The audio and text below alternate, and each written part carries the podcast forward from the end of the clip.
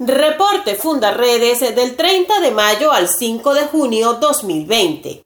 Fundaredes presentó mediante una conferencia virtual su segundo informe sobre la curva de la violencia, el cual recoge los datos de homicidios, desapariciones y enfrentamientos armados en los estados Táchira, Zulia, Bolívar, Apure, Amazonas y Falcón en el primer trimestre del año 2020. Integrantes de la red de activistas de Fundaredes en los estados fronterizos de Venezuela hacen seguimiento diario al contexto de derechos humanos y sus vulneraciones derivadas de la pandemia ocasionada por la COVID-19 en el marco de la emergencia humanitaria compleja que vive la nación. Esta semana la dolarización en el expendio de combustible y el uso de captahuellas para el pago de gasolina subsidiada generaron preocupación entre los usuarios, así como largas colas en medio de los toques de queda impuestos en varias ciudades fronterizas del país.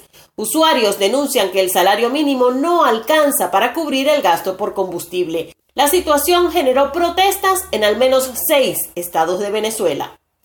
Directivos de Fundarredes denunciaron las precarias condiciones de suministro eléctrico en el estado Táchira, donde cerca del 50% permanece sin luz. Según registros realizados por la organización, entre el 13 de abril y el 13 de mayo, lapso que corresponde al segundo mes de la cuarentena, de las 744 horas totales de servicio eléctrico se presentaron 367 horas de suspensión.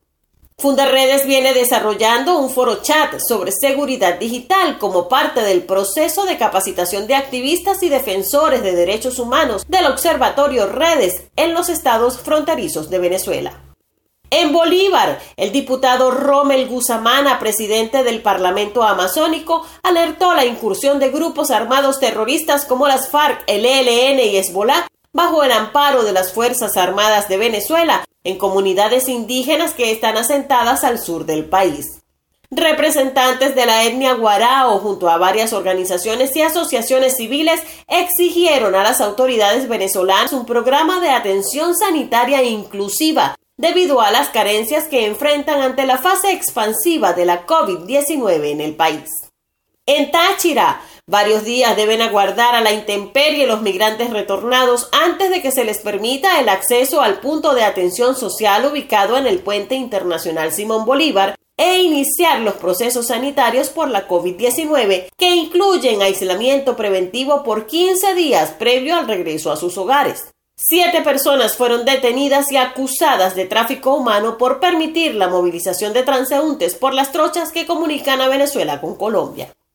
En Zulia, pacientes aislados en el Hospital Universitario de Maracaibo tras resultar positivos por COVID-19 en la prueba PCR, denunciaron las críticas condiciones en las que han debido pasar los días de confinamiento y tratamiento contra la mortal enfermedad, sin un adecuado servicio de agua potable, alimentación precaria y deficiente atención hospitalaria. Los trabajadores del sector salud definen la situación como crítica. En Apure, Venezolanos retornados, confinados en unidades educativas de Guasdualito y El Amparo, protestaron por la crítica situación en la que se encuentran alojados, pues no cuentan con agua potable, la comida es deficiente, cocinan con leña por falta de gas doméstico, los baños están en pésimas condiciones y reciben malos tratos por parte del personal encargado de la atención. Tras las protestas fueron amenazados por sujetos que dijeron pertenecer al grupo guerrillero denominado Frente Bolivariano de Liberación. En Falcón, habitantes de las comunidades rurales caminan durante días y pernoctan a la intemperie para poder trasladarse a la capital del estado a comprar alimentos, medicinas y otros insumos. Comparte, ayudemos a vencer la censura en Venezuela. Consulta esta y otras informaciones en nuestro portal www.fundaredes.org.